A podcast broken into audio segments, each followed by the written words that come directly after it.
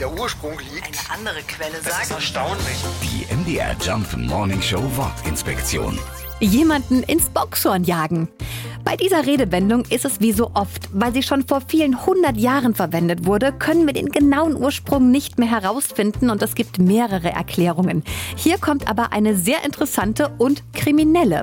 Straftätern droht ja heutzutage eine Geldbuße oder Gefängnis. Früher lief das ein bisschen anders ab. Da bekam ein Verbrecher zum Beispiel auch gerne mal ein Ziegenfell übergezogen und wurde mitten in der Nacht quer durch den Ort gejagt. In altdeutscher Sprache nannte man das Ziegenfell Bockes Hamo, wobei Hamo so viel wie Gewand, also Kleidung heißt.